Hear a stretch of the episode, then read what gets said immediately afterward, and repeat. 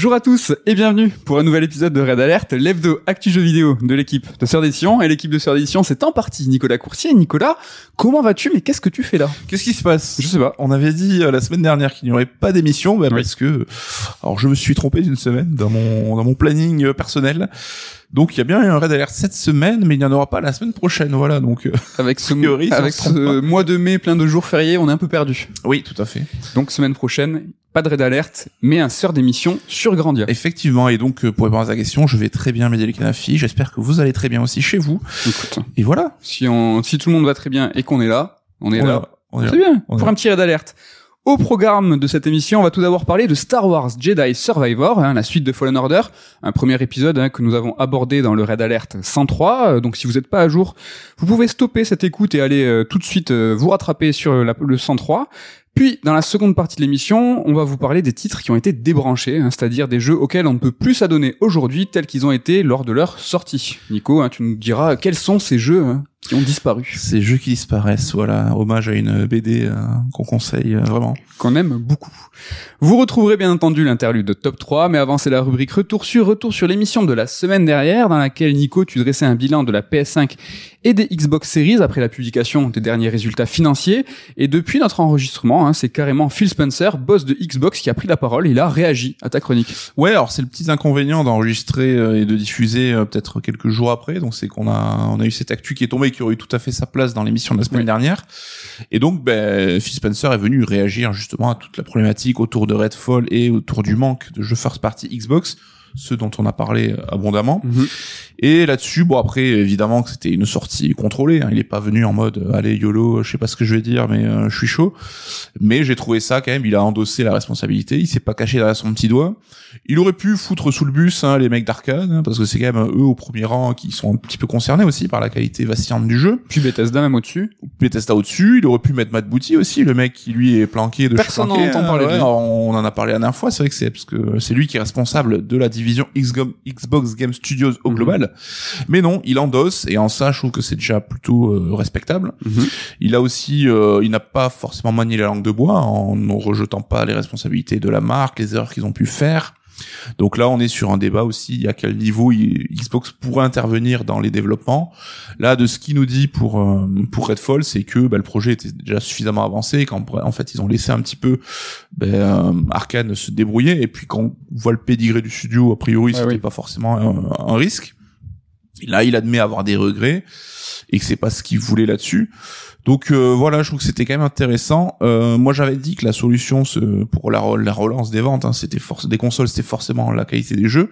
C'est quelque chose qu'il a nuancé, je trouve intéressant parce que euh, lui a parlé en fait de la génération précédente, qui était euh, la génération qu'il ne fallait pas perdre, en sens où on s'est tous à ce partir de ce moment-là construit une librairie euh, numérique euh, de nos jeux et que c'était un argument très très fort qui avait conditionné le passage d'une console à la génération d'après à savoir si t'as une PS4 que t'achètes des jeux en démat et que t'as je sais une vingtaine de jeux sur ton compte bah, tu seras plus enclin à aller sur la PS5 pour récupérer l'intégralité de tes, tes comptes enfin tes jeux Tes jeux, ouais. c'est un débat qu'on a vu dans le tout premier Red Alert ça, sur la, la, la pérennité de ton euh, de ton bagage vidéoludique en fait qui maintenant est même Nintendo. T'accompagnes Ouais. Donc c'est plutôt Enfin. cool. Et c'est vrai qu'il y a des choses, enfin voilà quoi. On sait que aussi euh, les consoles de tes potes quand tu joues en ligne, c'est quelque chose qui est important dans le choix d'une console euh, pour la génération d'après. Et ben là, il y avait ce paramètre que j'avoue, moi, j'avais pas vraiment pensé, que je trouve assez intéressant. Ouais, super intéressant. Donc voilà, c'était euh, c'était cool, c'était intéressant, c'est un exercice rare. On le répète, hein, c'est vrai qu'on aurait, on n'imagine pas. Euh, chez le, le PDG de Nintendo venir faire ça ou même Jim Ryan le big boss de PlayStation après bon voilà on pourra toujours euh, émettre des doutes que ça restait une sortie contrôlée donc il Sortie savait très contrôlée, il savait hein. ce qu'il racontait quoi. Mm. Moi, moi, je relève vraiment la maestria avec laquelle, en fait, l'équipe euh, a en fait organisé cette sortie. Mm. Évidemment, je pense que Phil Spencer est sincère. Je pense qu'il endosse, euh, voilà, à raison euh, la responsabilité, mais c'était très très bien frais, très bien contrôlé. On a pu voir beaucoup de Jap faire ça euh, chez Square Enix justement, assumer à 2000% en disant on est désolé, on s'est raté avec un exercice de transparence des fois très étonnant en disant waouh là les gars il y a à dire qu'ils avaient complètement raté c'est pas ce qu'a fait Phil Spencer mais c'était je trouve très très maîtrisé en tout cas Ouais, puis ça montre qu'on veuille ou non, c'est qu'il y a un débat, quoi. Si même euh, en interne chez Microsoft et le, le boss de l'entité Xbox oui le reconnaît, Mm. c'est quand même qu'il y a quelque chose euh, à creuser. Et En tout cas, enfin, ce qui est bien, c'est qu'il s'est pas non plus perdu dans les promesses qu'ils avaient un peu tendance à faire à chaque fois. Allez, cette fois c'est bon, vous aurez le plus gros line-up de ouf cette année. Ah là là, c'est bon, tous les jeux ils arrivent. Là où il a lui-même reconnu que ses promesses n'auraient peu de sens que s'il Hmm. les faisait. euh, C'est vrai, faisait mais bon, quoi. plusieurs prises de parole de côté Microsoft et Bethesda qui arrivent très prochainement, donc euh, Ouais, mais là voilà, faut- comme on l'a dit, hein, faut rentrer dans le concret maintenant, arrêter de blabla et montrer des jeux quoi. il faut maintenant rassurer, un petit peu euh, délivrer, hein, comme on dit. Il faut deliver. Allez, est-ce que t'es chaud pour parler Je de Star euh, Wars euh. Jedi Survivor? Bon, comme la semaine dernière, hein, où je vous révélais que le DLC de Horizon 2 euh, Burning Shores était en fait euh, un DLC. Aujourd'hui, je me vois dans l'obligation, encore une fois, de vous faire une grande révélation. Alors attention, hein, Star Wars Jedi Survivor, à mon sens, est excellent parce que c'est un jeu vidéo. Alors ouais, je sais, ça surprend ce genre de, Je regrette pas d'être venu en tout cas. alors dans le précédent Red Alert, j'insistais sur le statut optionnel du DLC d'Horizon 2 et en quoi cette condition avait euh, influencé son contenu. Aujourd'hui, c'est le statut de jeu vidéo de Survivor qui est important. C'est un jeu qui sait et qui assume être un jeu vidéo et surtout hein, qui ne veut pas être autre chose. Il y a deux semaines, hein, je vous parlais euh, de Fallen Order et je vous disais que c'était un jeu qui assumait ses emprunts, mais plus important encore, hein, qu'il était un jeu totalement décomplexé vis-à-vis de ses inspirations. Il prend ce qu'il y a à prendre, sans détour, et pour faire sa tambouille à lui. Et ce qui est fort, je trouve, c'est que sa suite, Survivor, donc, pousse cette décomplexion encore à un autre niveau. Survivor, c'est un jeu vidéo, il le sait, il s'en cache pas, et il assume, et c'est beau, un jeu qui s'assume. Alors, ça veut dire quoi, assumer être un, être un jeu vidéo? Alors déjà, il faut savoir de quoi on parle. On parle de Star Wars Jedi Survivor. Ici, il est donc question d'un jeu réalisé par un studio américain, d'un jeu AAA et d'un jeu à licence. Ce sont ces trois caractéristiques fondamentales qui vont nous aider à comprendre le profil du jeu et on va les dé- décortiquer, pardon, une par une. Premier point. Survivor- c'est un jeu qui est tiré d'une des plus grandes licences ever. hein. C'est Star Wars. Et on peut tout faire avec Star Wars. hein. On peut faire des jouets Star Wars, des attractions Star Wars, des bonbons, des dessins animés, des pyjamas, des chaussettes. Vous avez compris. Il y a aussi des jeux vidéo. Il existe des petits jeux Star Wars, destinés aux enfants par exemple, mais il y a également des jeux mobiles, des jeux VR, etc., etc. Mais Survivor, c'est pas ça. Survivor, c'est un gros jeu Star Wars. Et donc là, c'est le moment de parler du second point, l'ambition du jeu. Ben, Survivor, c'est un triple A. Le but ici, c'est donc d'attirer le plus grand nombre. Les fans de Star Wars, évidemment, mais aussi les curieux, ceux qui s'intéressent aux jeux d'action-aventure, mais sans pour autant s'habiller en peignoir le 4 mai de chaque année. Et si vous n'avez pas la ref, c'est que c'est pas votre cas. En fait, Survivor, c'est l'une des nouvelles vitrines de Star Wars. En fait, Survivor, c'est l'une des nouvelles vitrines d'Electronic Arts. Et donc, on serait en droit d'attendre de ce nouveau jeu Star Wars à gros budget qu'il soit l'équivalent d'autres gros jeux solo. Des titres comme God of War Ragnarok ou The Last of Us. Et ici, je parle pas du genre des jeux, mais je parle de la capacité de ces titres à fédérer les publics, tous les publics, et le plus important d'entre eux, le grand public. Et quel est le point commun de tous ces jeux? Alors pour vous aider, hein, j'aurais pu ajouter à God of War et The Last of Us, Red Dead Redemption, GTA V. En fait, leur point commun, c'est- c'est que ce sont des jeux qui sont très cinématographiques. Car actuellement, hein, les jeux AAA qui parviennent à capter l'attention du grand public sont cinématographiques. Alors oui, hein, il y a Fortnite, mais on parle de jeux solo ici. Alors il aurait été évident d'attendre que Survivor, bah, qu'il ancre dans cette catégorie de jeux très cinématographiques. Ça serait logique, c'est un jeu Star Wars, donc tiré d'une licence de film, et c'est un jeu à gros budget. Et pourtant, pourtant c'est pas le cas. Survivor, c'est un jeu vidéo qui assume être un jeu vidéo. Il propose des cinématiques euh, léchées, bien réalisées, inspirées, mais c'est pas son point fort, je trouve. Non, son point fort, c'est l'énergie avec laquelle le jeu nous crie qu'il n'est pas un film, mais bien un jeu. Et il nous le crie en allant encore plus loin que Fallen Order dans ses emprunts au patrimoine vidéoludique, qui s'éloigne du cinéma. Alors déjà, Survivor, bah, les séquences de plateforme, elles sont pas maquillées pour se, se rapprocher de quelque chose qui est plus cinématique. Au contraire, les séquences de plateforme de Survivor poussent encore plus loin ce qui avait été amorcé avec Fallen Order. Et les poncifs que sont le double saut, le wall run, les sauts de corniche en corniche, bah, ici elles se voient ag- agrémentées. Et ces séquences sont à présent plus longues, plus denses, plus agréables, je trouve. Et le gameplay de Fallen Order, hein, qui s'était nourri de jeux comme Prince of Persia ou Uncharted, est maintenant alimenté de features qui sont empruntées à Portal et Celeste, des jeux qui ont pour caractéristique du gameplay pur.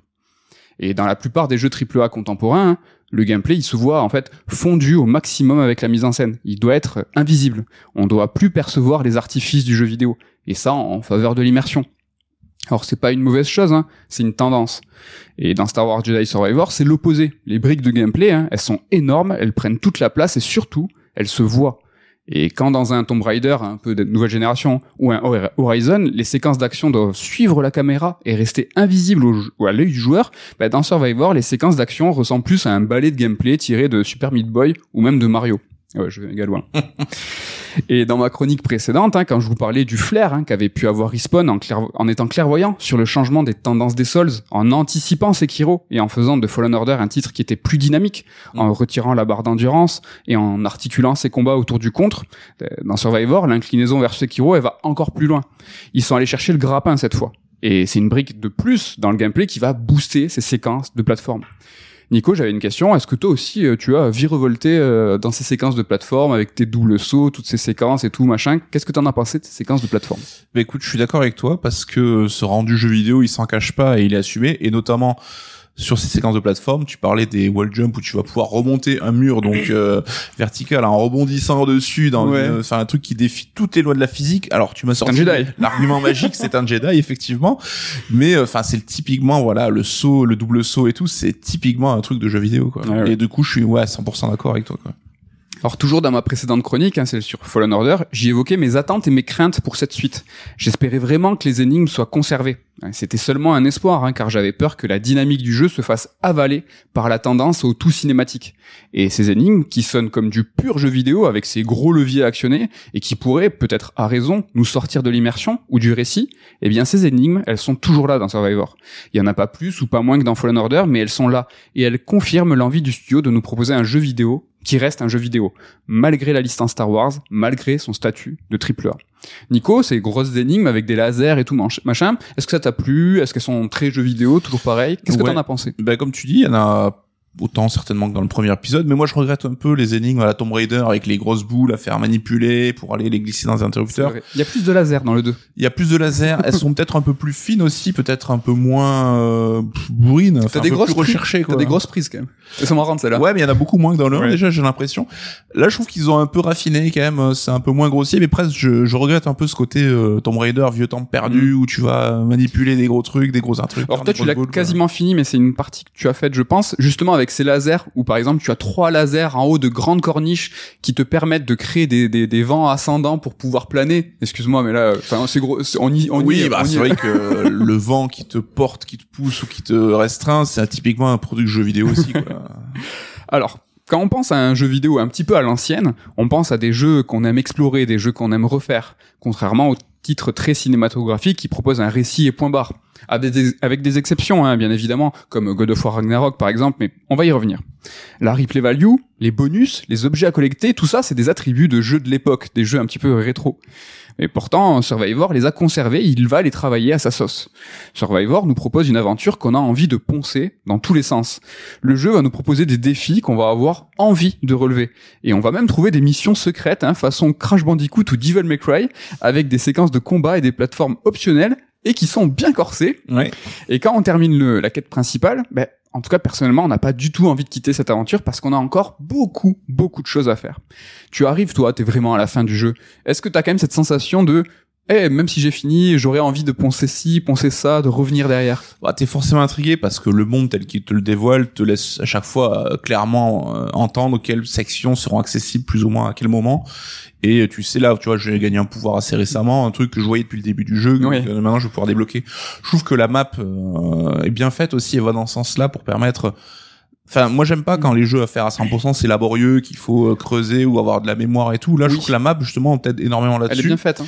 Et elle te fait apparaître justement ce que tu peux débloquer maintenant que t'as acquis des pouvoirs et tout. Donc, alors c'est pas tellement mon délire moi de pousser le truc à 100%, donc je le ferai pas, je pense. Mais j'imagine que ça fait partie des jeux qui sont les plus agréables là-dessus, quoi. Mais le jeu, il a réussi à te titiller quand même sur ces quêtes annexes qui sont pas mal faites. Ouais, ouais. J'ai quand même fait pas mal de contenu, puis t'as ces missions euh, corsées machin que tu croises à droite à gauche. Ouais, ouais, c'est plutôt cool. Ouais. Moi, ce que j'aime bien dans les jeux, c'est quand en fait c'est jouable. En fait, c'est possible de faire le 100%. Tu sens que le, si tu t'y investis, un petit peu, c'est faisable. C'est pas complètement hors de portée.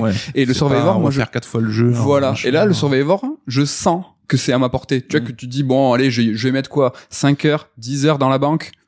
Après euh, jurisprudence euh, Mario Odyssey, même s'ils ont fait un effort sur les collectibles, donc euh, avant tu gagnais que des ponchos, maintenant c'est des coupes de cheveux, des, des trucs pour customiser tes armes et tout moi la customisation c'est pas un truc qui m'intéresse forcément donc il manque un peu cette carotte tu vois de te dire euh, Un truc un peu plus récompensant. ouais puis bon quand tu découvres une grotte euh, inhabitée et que dans un coffre au fin fond de l'exploration tu trouves un book pour Ouais. ton, ton personnage euh, c'est un peu chelou Parce que là, on n'est pas aussi dans un petit peu euh, cette thématique de la chronique, le truc très jeu vidéo, c'est-à-dire trouver une moustache dans un coffre au fond d'une caverne. On est on n'est pas dans la, la 100% immersion. quoi. voilà ils sont en mode euh, la suspension euh, d'incrédulité faites-nous confiance t'as gagné un mulet pour ton perso Mais moi, ça m'a fait plaisir, ça. Tu vois, c'est que on est dans. Je trouve aussi, comme toi, que c'est peut-être pas suffisamment gratifiant parce que je suis pas spécialement fan aussi de des costumes, même si je l'ai joué très roleplay. hein. C'est-à-dire Mhm. que moi, le, la, la tunique de Jedi, je l'ai mis qu'à la fin du jeu, quand j'étais vraiment. hein. Mais bon, on est dans, dans du pur objet. Et donc, du coup, cet amour du gameplay, cette décomplexion à proposer un jeu finalement un petit peu brut de décoffrage, en réalité, cette envie, elle a toujours été présente dans l'ADN du studio Respawn. Dès Titanfall, on pouvait faire du wallrun. Dès Titanfall, l'important c'était le jeu et non l'histoire. Il y en avait même pas d'histoire dans Titanfall 1, il a fallu attendre le 2 pour avoir une campagne solo. Pour Respawn, l'important c'est pas le flow du récit, mais c'est le flow du gameplay. Et ce qu'il est important de noter, c'est que Respawn, c'est un studio américain. Et si vous avez bien suivi, il nous manque un des trois points à aborder dans notre analyse du jeu. Star Wars Jedi Survivor a été développé par un studio d'Electronic Arts, un studio californien. Le truc, c'est que cette décomplexion à faire du jeu vidéo très jeu vidéo, bah, je trouve qu'elle est très courante chez les studios japonais, contrairement aux studios occidentaux. Konami, Square Enix, Bandai Namco, Koei Tecmo, Capcom, Sega, Nintendo, tous peuvent consacrer leur force et leur argent pour un triple A très jeu vidéo. Et à la lecture de cette liste, je suis sûr que vous avez pensé à des titres majeurs de l'industrie, mais des titres qui ne singent pas le septième art. Et quand ils le font, bah, ça donne Metal Gear Solid, par exemple, un jeu qui lorgne vers le cinéma, mais qui n'oublie jamais qu'il est un jeu. Alors qu'en Occident, on va plus tendre vers ce côté très cinématographique. Le, je grossis le trait, hein, bien évidemment, mais il y a des contre-exemples. Et je parle de triple A en plus, parce que niveau indé, c'est totalement différent. Mais à mon sens, Survivor et son studio Respawn s'inscrivent plus dans un héritage japonais du jeu vidéo qu'un héritage occidental. D'où cet attrait pour le gameplay pur, d'où cette décomplexion dans leurs propositions. Alors j'ai beaucoup répété que cette série des Star Wars Jedi empruntait à Untel ou à Intel. Mais en jouant à Survivor, je me suis surpris à faire souvent un parallèle avec un autre jeu. Un jeu qui lui aussi très typé jeu vidéo. Aussi tiré d'une énorme licence, mais pas d'un studio japonais. Ce jeu, c'est Spider-Man d'Ins- d'Insomniac. Et donc je me demande s'il constatait que Star Wars Jedi Survivor adopte une posture très jeu vidéo, comme Spider-Man, ben, ne montre pas en creux que l'industrie est aussi en train de changer de braquet en nous proposant des jeux solo narratifs qui n'aspireraient pas à tendre vers le cinéma, mais qui reviendraient à du jeu vidéo plus basique, comme Spider-Man, mais aussi comme le montre un petit peu God of War Ragnarok, qui malgré son plan séquence très cinématographique, possède beaucoup de bonus, de replay value, de secrets. Peut-être un peu trop de secrets même. Par exemple, le dernier jeu de Quantic, Quantic Dream pardon, en date, c'est Detroit, qui est le parangon hein, du jeu narratif AAA, ben, revient aussi à du jeu vidéo très jeu vidéo, avec de la replay value, avec de l'arborescence visible. Dans les double A, ben, il y a les deux épisodes de Eplectel, qui malgré une envie de faire des jeux très cinématographiques, très immersifs, n'en oublie pas des séquences de gameplay très marquées. Dernier exemple avec un jeu indé, Stray, qui lui aussi, malgré sa mise en scène, possédait de vraies séquences très typées jeux vidéo, un peu à l'ancienne même. Et c'est ce qui a pu être reproché à, à Stray et à Plectel, ce côté très jeu vidéo. Mais bon, comme tout est cyclique, est-ce qu'on n'observerait pas en ce moment un revirement global des gros jeux solo? Et pendant que le cinéma va chercher une nouvelle inspiration en adaptant les grandes franchises de jeux vidéo avec des films Mario, Sonic et même la série The Last of Us, le jeu vidéo est peut-être en train de se détourner du cinéma pour se réinventer. Et c'est en revenant à son histoire que le jeu vidéo est peut-être en train d'en écrire une nouvelle. Est-ce que tu penses, toi aussi, que finalement, bon, j'ai pris en comme exemple les gros jeux solo, ben, que le jeu vidéo est en train de se recentrer, peut-être? C'est possible, ouais. C'est vrai qu'il y avait cette espèce de graal, euh, hors justifié ou non, hein, mais que les jeux vidéo tendaient vers le cinéma pour euh, avoir une peut-être une qualité supérieure. Une légitimité, c'est nul, hein, on est d'accord. hein. C'est vrai que chez Sony, euh, bah, beaucoup de studios justement font ça. Après, on se rend compte que c'est quelque chose qui est très difficile à faire et qui coûte très très cher. Donc tout le monde ne peut pas se le permettre de base. Et je pense que Respawn dès le début, c'était pas tant une question de moyens comme tu l'as dit, mais d'envie euh, primaire de forcément. Mais euh, moi, je trouve ça cool encore une fois qu'on puisse avoir, ben, on peut se panacher de- d'expérience. et euh, là où des jeux comme Last of Us, tu l'as dit, vont pousser le côté cinématographique, ils vont essayer de gommer tous les aspects trop jeux vidéo. Et c'est quelque chose moi que je plébiscite, hein, que Oui, j'apprécie. Mais c'est vrai que des fois, moi, j'ai eu ce premier feeling sur les heures, mes premières heures de Star Wars, en disant putain, c'est vrai que c'est du pur jeu vidéo, ça fait aussi plaisir de temps en temps. Quoi. Ça fait des doubles sauts en l'air, quoi. Ouais. Mais t'as ce côté très ludique, très presque tactile, tu vois, de voilà l'interaction au centre du, du propos, quoi. Et euh, c'est vrai que même les cinématiques, il y en a peu, et Mhm. t'es rarement pas en contrôle aussi, donc t'as vraiment ce côté ben, jouable.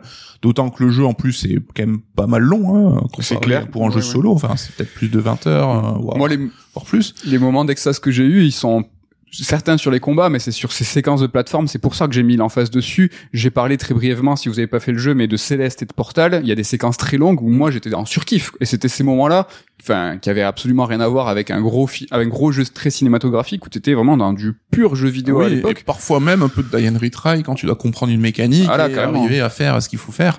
Et comme tu l'as dit, il maîtrise mieux ses inspirations dans le sens où on voit moins le côté patchwork de, de, de Oui. features chopées à droite à gauche. Mais déjà, il a vraiment mieux ingéré ces inspirations-là pour développer presque son propre style. Et euh, j'ai trouvé en ça beaucoup plus agréable que le premier épisode, quoi, à jouer en tant que tel, quoi. Mm. Alors moi, ce qui m'a marqué, c'est ce côté très jeu vidéo de Survivor. Est-ce que toi, il y a un autre point que tu aimerais qu'on aborde Qu'est-ce qui t'a marqué? Qu'est-ce qui t'a plu? Qu'est-ce qui t'a peut-être déplu dans ce jeu? Alors j'ai beaucoup aimé le jeu, hein, donc euh, moi j'ai peut-être des quelques nuances, mais ça n'enlève rien au fait que j'ai beaucoup apprécié le jeu. C'est un niveau de construction déjà d'avoir cette approche un peu, tu parlais à God of War, de mix, de niveau plus linéaire et de, Ouais. de niveau un peu plus ouvert. Je trouve ça cool, mais euh, j'aurais aimé une petite plus variété, voilà. De, alors, Plus de voyages tu peux avoir une planète avec un niveau qui est assez vaste et tu auras au sein de cette planète des changements d'ambiance et d'atmosphère. hein, je dis pas, c'est pas Alors, forcément unilatéral là-dessus. Kobo, qui est la plus grosse planète de Survivor, elle est vraiment très variée au sein même de sa map à elle. Mais euh, c'est vrai que tu voulais peut-être plus de dépaysement? C'est vrai que je me suis fait la réflexion où en, au bout de entre 15 et 20 heures de jeu où on, voilà, on faisait que passer d'une planète à l'autre mais que des planètes qu'on connaissait déjà j'aurais aimé peut-être avoir ce second souffle à ce moment-là pour pouvoir un peu renouveler l'expérience Ouais. en des termes au moins euh, visuels et euh, je trouve le premier était peut-être un peu plus exotique euh, quand de mes souvenirs mais encore une fois c'est un bail que j'ai pas joué Peut-être dans les peut-être dans les décors, ouais. Moi, j'ai beaucoup apprécié ce côté euh, ramassé. C'était aussi dans mes espoirs hein, d'avoir un jeu plus mesuré, qui fasse mieux, mais qui fasse pas plus. Et j'étais très content de voir que Sur- Survivor allait dans cette direction-là. Ma déception, et je vais un petit peu dans ton sens, c'est que Jeddah et Kobo sont un peu des planètes désertiques. Et c'est un peu dommage, je trouve, que justement les gros, les deux gros pôles de jeu soient pas radicalement différents. ouais Ça, c'est vrai, peut-être un petit peu. Après, au dommage. niveau de l'histoire, je trouve ça cool qu'ils évitent. Un, je trouve qu'ils s'éloignent un peu des poncifs habituels. Et d'ailleurs, dès le, tout le premier niveau, ils te laissent entendre par un gimmick que je révèle pas ici que voilà, on a terminé un peu l'histoire du premier. Maintenant, on part sur autre chose. Et je trouve que les enjeux sont un peu plus euh, terre à terre, un peu moins. Faut sauver la galaxie, Oui. l'empire et compagnie.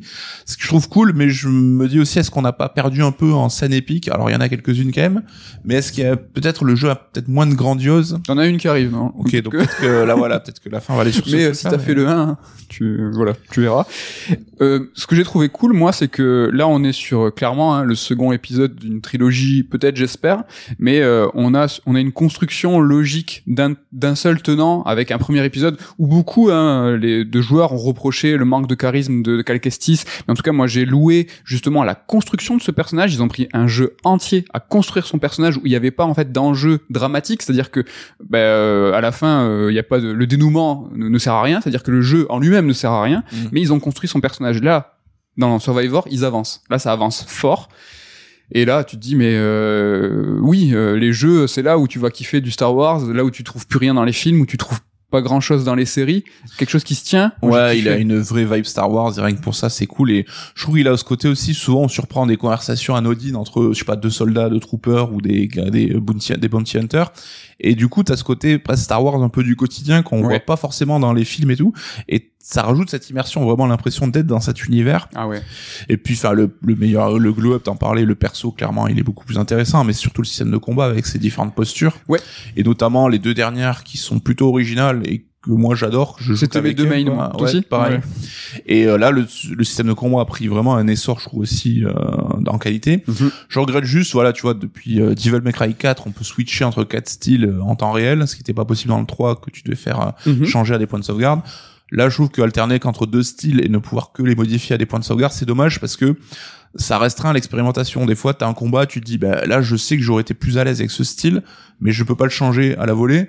Et finalement, bah, tu te retrouves à faire avec, et donc, euh, comme tu gagnes, tu continues à jouer. Donc, moi, je me suis cantonné à mes deux styles préférés, et puis j'en ai quasiment pas changé, euh, Peut-être que- hormis quelques rares moments. euh. Peut-être que c'est pas trop mauvais parce que euh, Oui, quand juste, totalement. parce que quand justement tu bloques parce que t'as pas la bonne stance devant un tel boss, tu vas mourir, tu meurs. Et là, au point de méditation, tu choisis justement de Ouais. changer de, de philosophie. Il y a aussi, moi j'ai trouvé ça sympa parce que t'as un engagement du joueur, une stratégie entre guillemets en disant ben là moi je vais jouer plutôt comme ci, plutôt comme ça, avec tous ces euh, arbres de compétences où dans une première run tu pourras pas, tout est augmenté, donc t'as vraiment un choix à faire en disant ben moi j'ai des facilités avec cette stance là, ben je vais euh, miser dessus. C'est intéressant. Il y a qu'un boss qui m'a incité à changer une stance pour l'affronter. C'est vrai que le jeu est pas spécialement difficile, hein, même s'il est pas non plus. euh, Il est, euh, il est agréable dans le sens où, euh, en fait, moi, il est, il est dur ce qu'il faut. C'est-à-dire que Ouais. tu vas, tu vas avoir un boss, tu vas mourir contre un boss, mais je trouve ça normal de Tu peux pas mourir. le faire en dilettante, quoi. Faut Ouais. que tu sois quand même un peu concentré. Moi, j'aime Euh, bien, euh, ça me dérange pas de recommencer un truc deux trois fois et de mourir face à un boss, ça me dérange pas. Et là, encore une fois, bah, je reviens sur un petit peu l'angle de ma chronique, mais euh, avoir quelque chose de très euh, fluide, très Mm. cinématographique, où tu ne vas pas mourir, où tu vas aller de- du début à la fin de ton jeu, que, bah, tu vois vraiment avec constance. Bah là, non. T'es stoppé, t'es, c'est abrupt. Des fois, tu vas arrêter parce que bah, t'as un boss qui te retourne. Mm. Et moi, ça me dérange pas. Et ça fait très jeu vidéo aussi, quoi. Oui, et puis t'as aussi ces fameux boss cachés que tu vas trouver à droite à gauche, qui sont pas forcément euh, les plus simples à affronter, donc aussi ce côté euh, pur jeu vidéo. Euh, après, alors attends, c'était quoi que je voulais dire? Un dernier point sur les combats. Les je combats, les planètes, les stances. Non, mais voilà, ça reste quand même un super jeu, Ouais, au plaisant, et je pense que Si t'as un petit bilan à faire, ça va te revenir. Ce Ouais. jeu, tu, tu l'as kiffé au final Bah, je pense que si t'es fan de Star Wars, t'auras clairement un des meilleurs trucs Star Wars qui est sorti ces derniers temps. Donc, Euh, tout- ça, ça fait plaisir. Tout média confondu. Ouais, ouais, ah ouais, tout ouais. Je- confondus, clairement. Et même si t'es pas fan de Star Wars, t'as moyen quand même d'avoir un vrai bon jeu vidéo, euh, plaisant, avec euh, beaucoup de contenu. Ouais, non, je revenais sur ta chronique de la semaine dernière où Ouais. tu parlais des surcouches. Oui. C'est vrai que tous les arbres de compétences et tout, je t'avoue, euh, ils sont un peu, ils servent pas à grand chose, quoi. Mais Ah, tu veux dire euh, l'engagement que tu as à faire, euh, par exemple, euh, cette stance ou cette autre? C'est vrai que c'est un peu riche, ouais. ouais, et puis bon, tu gagnes quelques mouvements, mais c'est jamais fait un bon moi. Je suis d'accord. Ils ont euh, petit écueil. Ils sont tombés, euh, bah, pff, comme tous, hein, Mm. euh, comme tous là-dedans. Je suis assez d'accord. Au final, bah, moi, je j'abonde en ton sens. Euh, Je vous le conseille très chaudement. J'ai kiffé. Moi, j'ai kiffé. J'ai kiffé ces plateformes, ce côté très jeu vidéo. Moi, euh, voilà, quand c'est un petit peu rétro, maintenant, je kiffe. Et ce que j'ai kiffé, c'est justement, c'était ce côté triple A. Tu vois, euh, avoir des expériences indé, voire double A, qui vont lorgner vers euh, un petit peu à l'ancienne rétro. J'en trouve pléthore et je me roule dedans. Mais euh, d'avoir du gros triple A qui tâche et qui n'est pas dans ce versant cinématographique, voilà, moi j'adore. Tu vois, je me dis, euh, moi aussi, tu vois, je veux du gros budget. euh, Ouais, mais est-ce que paradoxalement, ça va pas se jouer contre lui dans le sens où pour moi, tu vois, c'est un très bon jeu, mais il aura justement ce plafond de verre où ça sera pas l'excellence et ça sera pas le jeu qui sera dans mon dans ma shortlist des GOTY en fin d'année, tu vois. pour Ah, ça. tu penses qu'il ne sera pas dans la shortlist? Dans la mienne en tout cas. Ah. On verra. Je sais pas s'il va être dans la shortlist, dans la vôtre. Ouais, N'hésitez pas à nous dire ce que vous avez pensé de Survivor. hein. De toute façon, là, on... aujourd'hui, nous sommes vendredi, jour de la sortie de oui, Zelda. donc euh, tout le monde joue à Zelda, plus personne. Tout le monde s'en fout de Euh, Jedi oui, voilà. Survivor. triste. Je pense que tout le monde s'en fiche complet. Mais ce dont vous ne vous fichez pas, c'est l'interlude top 3, évidemment, Évidemment. le meilleur moment de l'émission. Et cette semaine, nous allons nous intéresser au top 3 des villes. Alors, on a dit qu'on allait faire un top 3 un peu sympa, un peu différent euh, du top 3 de la semaine dernière qui vous a fait réagir, le top Tout à 3 des, des Final Fantasy, évidemment. On va refaire des top 3 un peu euh, con-con comme ça, c'est Ouais. bien, sur les séries, tout ça. Mais top 3 des villes, euh, qu'est-ce que ça veut dire, déjà? Et ben des villes qu'on préfère dans le jeu vidéo. Alors euh, chacun mettra préfère enfin, ce qu'il veut là-dedans. Ken apporte une nuance. Est-ce que c'est une ville qu'on aime parce qu'on l'aime dans le jeu vidéo ou est-ce qu'on veut y vivre? Moi perso non. Je pense qu'il y a pas beaucoup de villes de jeux vidéo dans lesquelles j'aurais envie de vivre. mais- Allez go top 3 des villes. Alors mon numéro 3, on va jouer le franchouilleur, c'est Néo Paris de Remember Me. Et c'est une manière de mettre en avant ce jeu que j'aime beaucoup malgré ses défauts parce que euh, alors évidemment tu peux dire on s'est marré en disant on va dire Paris de Assassin's Unity et tout mais là Néo Paris c'est vraiment une relecture de Paris avec une direction artistique complètement différente et qui justement arrive à mixer bah, les éléments euh, iconiques de la ville mais dans un une, un aspect qui n'a plus rien à voir et Ouais, ouais. euh, ça fait enfin moi là tout ce qui est DA et les séquences d'exploration et tout ça a été mon gros plaisir de Remember Me Carrément. C'est pour ça que j'aime ce jeu quoi Donc une ville qui avait été repensée esthétiquement par Alexis Briclot, mais qui avait été aussi pensée euh, dans son fonctionnement par euh, Damasio, Alain Ouais. Damasio. Et Donc puis il y euh, avait tout un délire sur la pluie où les, le niveau des eaux est monté. Enfin, t'avais vraiment du fond là-dessus. Alors peut-être qu'on s'en rendait pas forcément compte dans le jeu au final, mais ce voilà, ce pour moi, c'est un jeu qui avait une âme et que Ouais. j'adore. euh. Et je crois que c'est dans Remember Me, je je sais pas si je vais dire une bêtise, mais justement Alain Damasio avait vraiment pensé à, à toutes les, les strates euh, de cette ville. Mm. Et comme il pleuvait, tu l'as dit, euh, souvent beaucoup les eaux montaient, l'énergie par exemple des voitures était générée justement par l'eau de pluie parce qu'il avait tout pensé. Alors je sais pas si dans le jeu c'était extrêmement explicité et si j'ai lu ça à côté, mais le niveau de détail qui avait été accompli là-dessus était vraiment incroyable. Mm. Et je trop trop trop bon exemple. Je suis jaloux, j'y ai pas pensé. Mon top 3, alors j'ai pas trop envie euh, d'y vivre dedans, mais c'est Yarnam de Bloodborne. tu m'étonnes. mais euh, voilà, euh, une ville euh, sublime, une ville qui incarne le jeu. On, on- dans Bloodborne, on va ailleurs, on va pas que dans Yarnam, mais c'est la ville dans laquelle on débute. Et on, je pense qu'on pense qu'à ça quand tu joues à Bloodborne. Et euh, elle est pff, incroyable. Elle représente même, elle incarne le gothique, le le, le, courant complet. Hein, tellement, Ouais, voilà, quel, quel branlé, quoi. Vraiment euh, branlé, euh, branlé complet euh, pour euh, voilà Yarnam dans Bloodborne. À toi pour le top 2. Mon numéro 2, c'est encore un jeu français, dis donc, j'ai même pas fait exprès. C'est la ville de The Nomad Soul, donc la ville de Omicron dans laquelle on Ah, évolue. Alors, je n'ai pas fait euh, The Nomad Soul et c'est mon manquement dans la galaxie des jeux Quantic Dream. Un remake. Mais j'a- j'adorerais un remake, mais de ouf, parce que je pense que le jeu a grave grave vieilli aujourd'hui. Mais rappelons-nous quand même, euh, le jeu sort, je crois, c'est- ah, j'ai envie de dire 1999. J'avoue, j'ai pas vérifié avant. Mais quelle ambition, quoi. 99, C'était, euh, ok. Vraiment, cette espèce de monde ouvert avant l'heure où tu pouvais t'incarner en fait une âme qui venait ben, justement s'incarner dans des personnages et donc tu pouvais passer de l'un à l'autre. Et donc à chaque fois, tu avais une ville vraiment à la Shenmue, à la Majora's Mask, hein, qui Ouais. était régie par ses propres règles et qui avait vraiment ce côté SF, enfin l'ambition du délire pour l'époque, je trouve que c'est ouf. Et euh, si on n'aime pas euh, David Cage, ouais, les jeux narratifs, tu touches pas la manette, je trouve Mm. qu'on doit au moins le respect à Oui. Quantique pour euh, Omicron The Nomad Soul, quoi, qui avait Tu dois le même, respect. euh, je vais juste vérifier la date pendant que tu fais ton top euh, numéro 2. Non, mais moi j'allais juste te dire que c'est vrai que comme toi, j'ai ce manquement euh, chez les jeux de David Cage avec Nomad Soul et j'adorerais euh, un remake, bien sûr, même si j'y crois, je sais pas, j'y crois pas trop parce que la renommée est quand même un peu faible pour un remake. Ouais, puis Mais, le euh, jeu, je crois, il appartient à Eidos et tout. Ouais, 99, c'est bien ça. Écoute, bravo, GG pour la date. Pour ce qui est de mon top 2, hein, une ville que tu, que tu connais, que tu as même déjà citée il y a quelques secondes, c'est Bourg-Clocher de Majora. Euh, bah, une ville qui, bon, déjà, Zelda, Zelda, Majora. Zelda que j'aime pas mal. Un Zelda que j'aime pas mal, je vous en reparlerai très très prochainement, euh, je pense. Euh, déjà, c'est peut-être l'une des plus belles, en tout cas une des plus grandes villes dans Zelda, euh, qui a beaucoup de quartiers, sous-quartiers, et des temps de chargement évidemment, hein, mais vraiment qui est assez dense. Elle est le centre de la map, elle est le centre du jeu Majora's Mask. Elle est très très importante.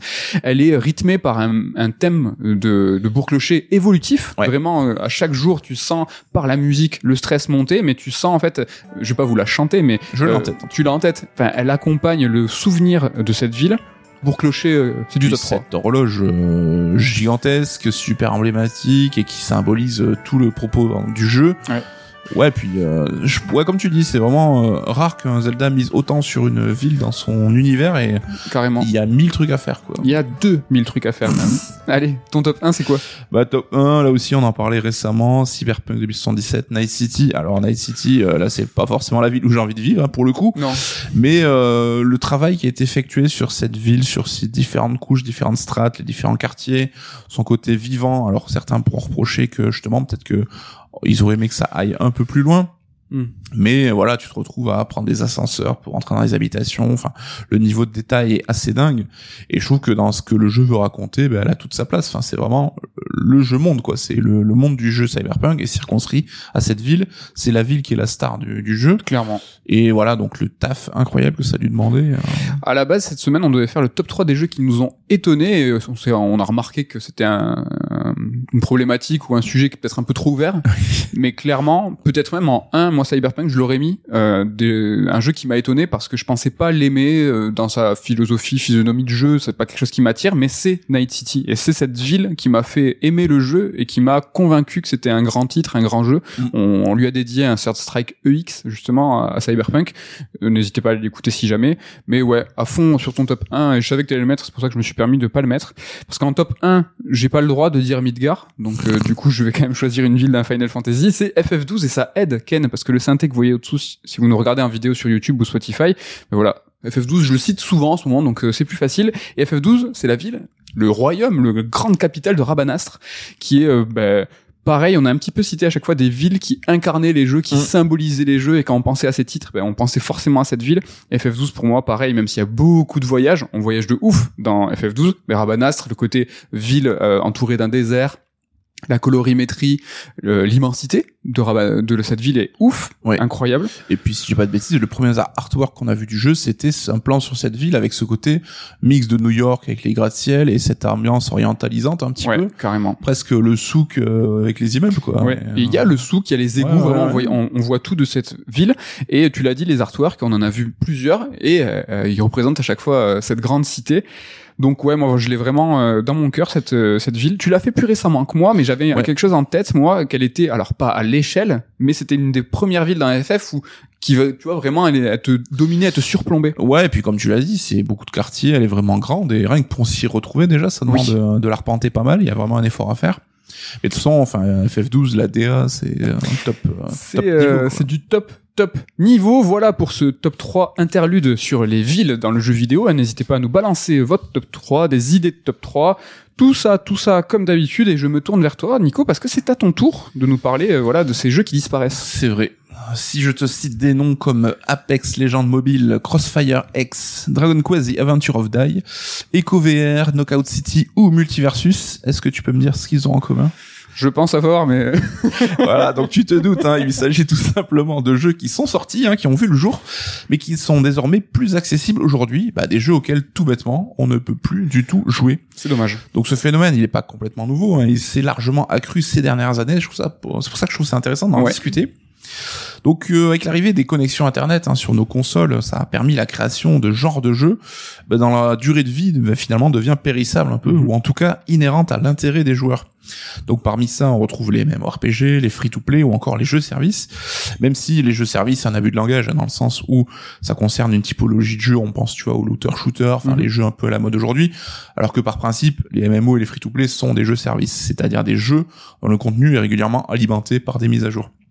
Donc l'année 2023, donc euh, laquelle on est, hein, particulièrement cruel en termes euh, d'arrêt de beaucoup de ces jeux et qu'ils ont plus euh, praticables aujourd'hui. Et rien que depuis janvier on en compte plus d'une dizaine. Alors j'ai ah pas fait j'ai pas gardé la liste parce que pour pas que ce soit euh, laborieux mais il y en a eu énormément. Te crois sur parole.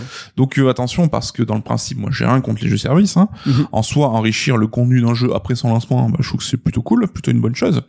Et on peut même être heureux de voir son jeu évoluer hein, quand c'est pour le meilleur. Là on cite l'éternel exemple de No Man's Sky bah, qui a passé qui est passé du statut de pétard mouillé à sa sortie à celui de très bon jeu.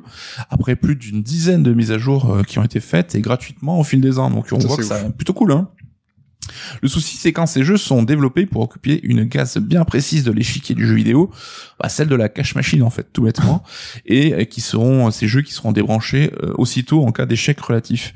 Parce que le jeu service, c'est une mine d'or, hein, mais comme la loterie, seuls les gagnants raflent la mise.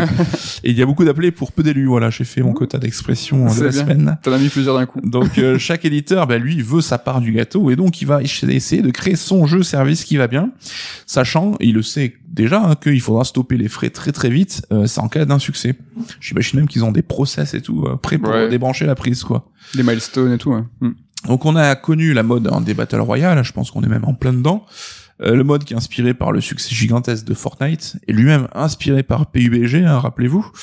Et pour un Apex Legend, on en parlait de Respawn qui a su tirer son épingle du jeu et devenir un acteur majeur de ce de ces Battle Royale. Combien d'autres projets tués dans l'œuf? On a eu le cas récemment d'un Square Enix hein, qui nous a proposé The First Soldier, un Battle Royale dans l'univers de FF7. Tu nous en as parlé. C'est vrai, je vous en ai parlé. et qui s'est vu débrancher à peine plus d'un an après sa sortie, quoi. Donc euh, voilà. Ça pas, ça pas marché. Durée de vie d'un an et après tout le monde dégage, quoi. Alors le jeu, il avait au moins le mérite, et c'est souvent le cas dans ce secteur, hein, d'être gratos. Mais bon, évidemment, si t'as dépensé de l'argent en microtransactions pour des skins, des armes ou autres, eh ben t'as tout perdu. Et puis bon, de toute manière, tu peux plus jouer à ton jeu du tout, donc euh, pas de regret, quoi. On peut même étendre le débat en ne parlant pas seulement des jeux qui ne sont plus jouables euh, du tout aujourd'hui, hein, mais aussi de certains qui ne sont plus accessibles dans l'état dans lequel ils sont sortis. Et là, encore une fois, Fortnite hein, s'est fait une spécialité, lui, de voir son univers évoluer. Alors l'histoire de Fortnite, si vous l'ignorez, hein, c'est découpé en saisons et en chapitres. Il y a vraiment un lore et tout, hein, il y a vraiment de quoi creuser. Et on, pour info, on se situe actuellement en pleine saison 2 du chapitre 4. Et donc dans ce cas-là, on, constate un phénomène chez certains joueurs qu'on appelle le FOMO. Donc c'est un acronyme anglais qui veut dire la fear of missing out. Donc en français, on parle de la peur de rater quelque chose un petit peu. Et c'est pas juste un gimmick, c'est vraiment une anxiété sociale hein, qui a été euh, même exacerbée depuis euh, l'avènement des réseaux sociaux. En gros, c'est que voilà, il faut jouer au jeu régulièrement, bah, sous peine de, de, de, louper le moment dont tout le monde va parler, le moment cool où tu pourras dire, bah, je l'ai vécu, machin. Ou alors essayer telle info, telle caractéristique, telle feature au moment où elle existe avant qu'elle soit remplacée par un autre. Et c'est vrai que sans tomber dans le FOMO personnellement, je comprends qu'on puisse éprouver une certaine frustration quand même à devoir jouer à ton jeu pour découvrir un contenu en fait sous peine de le louper à jamais quoi. Donc euh, ton contenu là, il devient un petit peu éphémère parce qu'il ne peut pas être reproduit, donc euh, éphémère de nature. Et finalement, il devient davantage valorisé pour avoir été vécu plutôt qu'apprécié en fait. Donc, ouais, je comprends ce que tu dis. Et voilà, tu joues il fallait être là par quoi. automatisme et finalement que par envie. Après ils sont malins, c'est qu'ils vont amplifier euh, ce système d'événements où il faut que tu sois là pour le vivre par des systèmes mécaniques de gameplay avec tout ce qui est battle pass. Et là, du coup, si tu joues pas cette semaine-là, tu vas rater tel objet, tu vas rater tel cosmétique. Ouais. Et mais tu auras aussi un FOMO parce que tu vas avoir un cosmétique sur quelqu'un d'autre que tu ne pourras pas avoir toi parce que t'étais pas là et, t'as pas joué. Je me souviens que d'ailleurs Halo Infinite avait fait de ces battle pass que tu pouvais rejouer n'importe quand un des arguments aussi de vente en disant c'était très stylé. Voilà, vous pouvez euh, pas besoin de vous stresser, vous jouez à votre rythme, c'est ça qui est cool quoi. Parce que ça n'a pas été une erreur du coup. Parce que je sais pas effectivement si c'est ça a eu euh, bah ouais. un impact. Euh, les MMO aussi, donc les MMORPG, les jeux en ligne massivement multijoueurs, ben voient aussi leur monde naturellement évoluer. Et là, pour le coup, c'est bien normal. Hein. Et euh, là encore, quand t'es un MMO, ben ta pérennité, elle est loin d'être assurée parce que un jeu comme ça, ça coûte extrêmement cher à entretenir, que ce soit les coûts des serveurs, les coûts des traducteurs, les coûts des gens qui sont employés pour gérer un peu tout ça. Mhm. Et on peut, par exemple, citer quelques exemples de MMO éphémères hein, qui sont aujourd'hui impraticables comme City of Heroes. City of Heroes. On a eu The Matrix Online aussi, qui était même canon dans l'histoire de la saga Ouais. Matrix. On a eu Fantasy Star Universe, qui, qui fait partie de ces, ces jeux-là.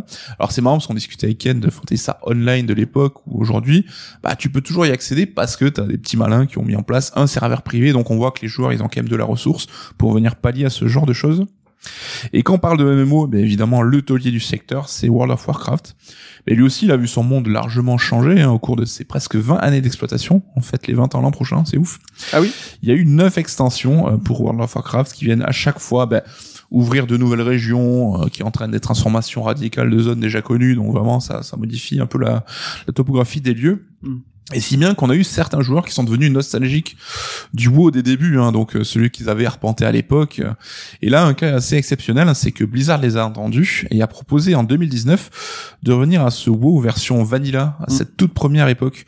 Donc c'est une version de World of Warcraft qu'on appelle classique et qui est praticable en parallèle donc de l'aventure en cours qui se poursuit dans, dans, dans le monde normal, on va dire. Donc t'as vraiment deux versions qui évoluent en Il y a parallèle. deux timelines, mais celle qui a rebooté évolue aussi. Et ça, voilà. avance, quoi. Ironie de l'histoire, c'est que ce WoW classique, ben lui aussi, il est en train de refaire le chemin qu'avait euh, qu'avait parcouru le premier épisode.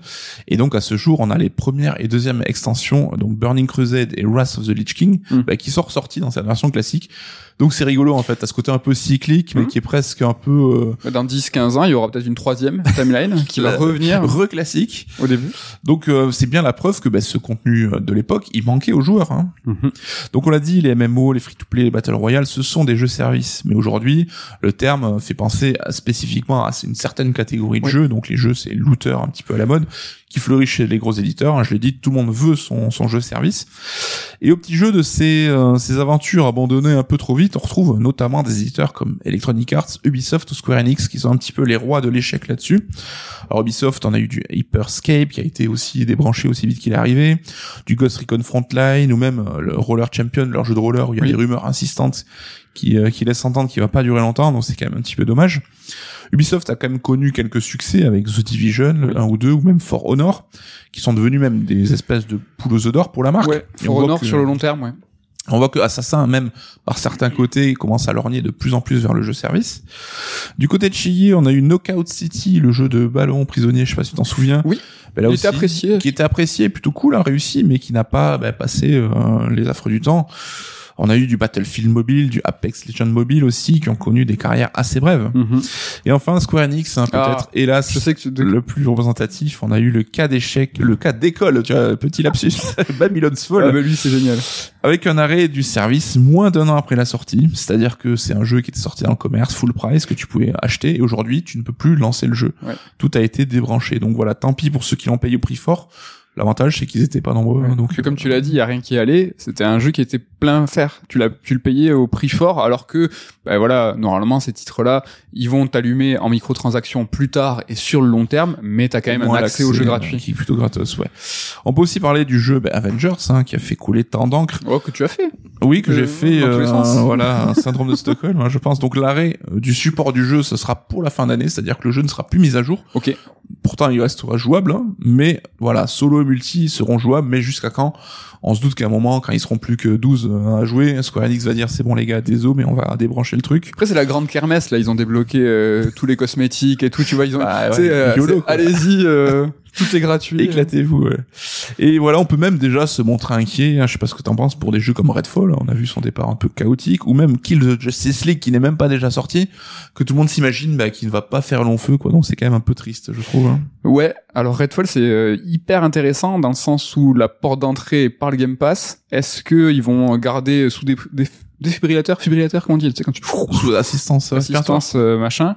Est-ce qu'ils vont le garder parce qu'ils en ont la capacité ou est-ce qu'ils vont être tu vois rationnels et malgré le fait que ce soit Microsoft derrière, ils vont le débrancher et ça vraiment je suis hyper curieux quoi. Peut-être que les joueurs y trouveront leur compte et que ça créera une communauté au moins suffisante pour ça. Parce mais que tu vas y venir mais les gros ils ont pas de sentiments. Et ça euh, Bah c'est ça parce qu'on comprend euh, l'intérêt des jeux alimentés sur le long terme d'un point de vue ludique, mais la réalité économique les condamne hein, parce que peut-être même encore plus que ces triple A hors de prix comme God of War ou Mm. Last of Us, c'est que bah si finalement t'as pas assez de gens pour faire euh, fonctionner le projet sur le long terme, bah pas de sentiment, il y a Ouais. tout qui part à la poubelle quoi.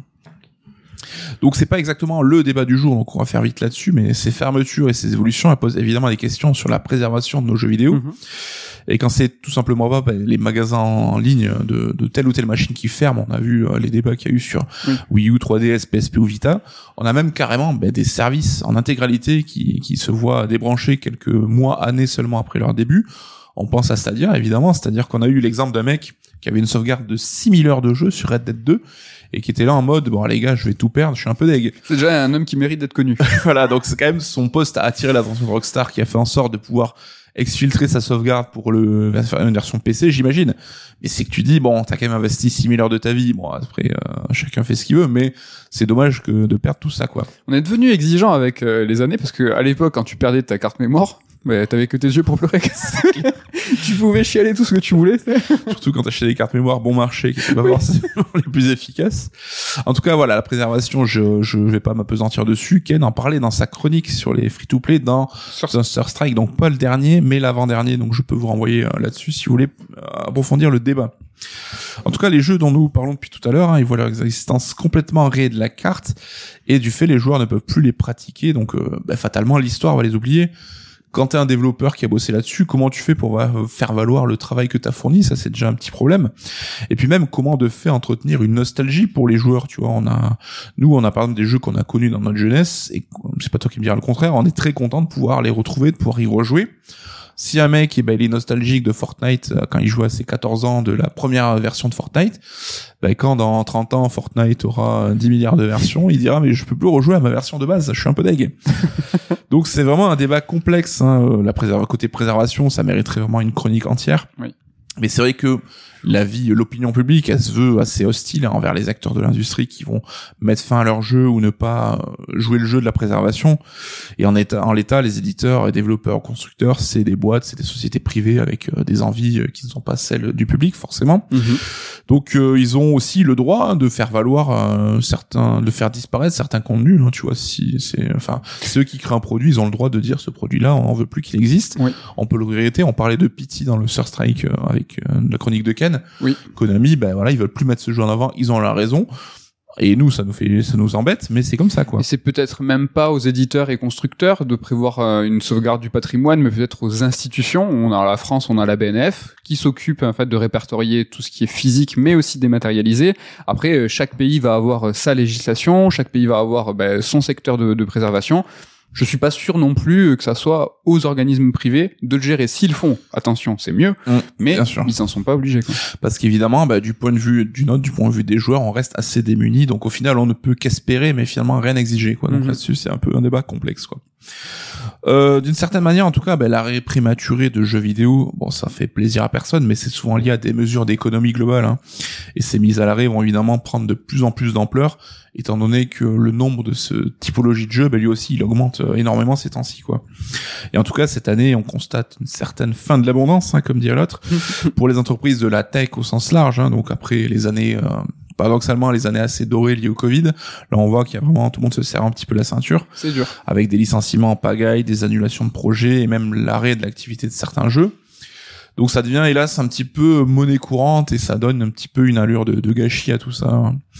En tout cas, là c'est mon point de vue peut-être un peu cynique qui parle, mais on peut aussi statuer que beaucoup de ces jeux, bah, qu'ils ont finalement pas développé avec une approche artistique en tête, mais plus un devenir commercial.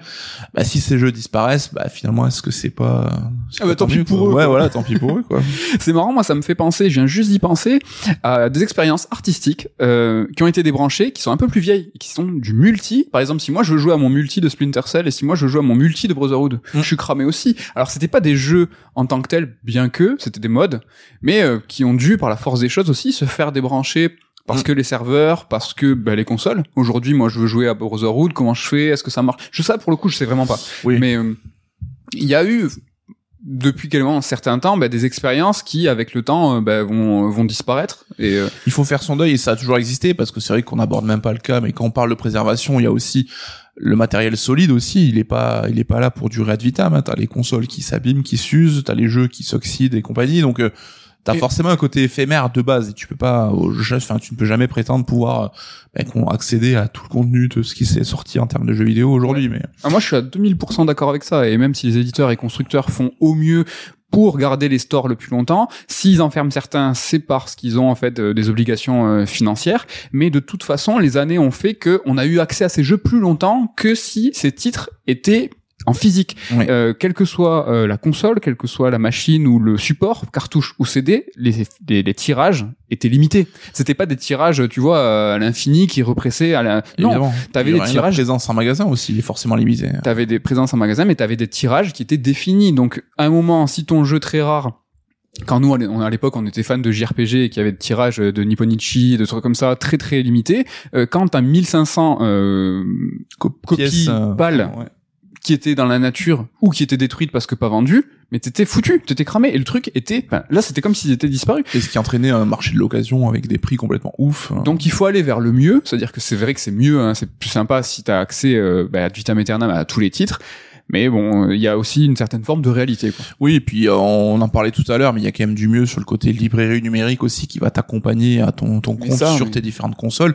Ça, c'est un progrès qui est quand même ouf. Et c'est vrai que là, euh, PlayStation commence à se mettre à niveau, mais c'est vrai que Microsoft proposait une rétro-compatibilité jusqu'à la première Xbox, donc l'ensemble de son patrimoine vidéoludique, et qui faisait de gros efforts pour permettre de pouvoir jouer à ces vieux jeux sur ta console actuelle, quoi. Et de façon améliorée. Et de façon Alors là, pour le coup, Microsoft c'est les meilleurs sur ce sur ce coup-là. Écoute, merci beaucoup pour ce point hein, qui est très d'actualité, hein, qui était très intéressant. Avant de te poser la question de ce qui va se passer la semaine prochaine, même si on le sait, on sera voilà. Il est l'heure de vous remercier, de vous dire merci, voilà, vraiment pour tout votre soutien, vos likes, vos notes sur les plateformes d'écoute, hein, quelles qu'elles soient, en vidéo sur YouTube, en vidéo sur Spotify. C'est l'heure aussi de faire la bise à toute l'équipe, à Ken, à Damien et à Ludo, et je me tourne vers toi. Ah non, oui, ben, le nouveau rendez-vous. Si vous aimez nous écouter, vous aimerez nous lire. Donc voilà, Third, c'est avant tout une maison d'édition de livres sur le jeu vidéo et la pop culture. Donc on vous invite à bah, aller en librairie si vous voulez découvrir un peu notre travail ou aller sur notre site internet. On est dispo partout. Tu fais bien, tu fais bien de me le rappeler. Je vais me mettre un petit, une petite croix, un nouveau rendez-vous qu'il ne faut pas manquer. La, semaine... la conclusion encore plus long pour que les gens puissent partir encore plus tôt. Oui, comme ça ils seront encore moins là. Mais je sais que vous êtes là, c'est important. La semaine prochaine, un sœur d'émission avec Colin Fourté sur Grandia. À ne pas rater, ça fera plaisir à tous les fans de vieux JRPG, de le sens de l'aventure, ça va parler de tout ça, ça va être cool. Ça va faire plaisir et dans 15 jours, c'est le retour du Raid Alert une fois que tu auras euh, joué à Tears of the Kingdom parce que là tu tu vas tu, tu vas être dedans. Là. Ouais, alors je je vais pas me bourrer pour le finir et tout, donc mais quoi qu'il en soit, si j'ai pas fini, je pense qu'il y aura au moins des choses à dire parce que voilà.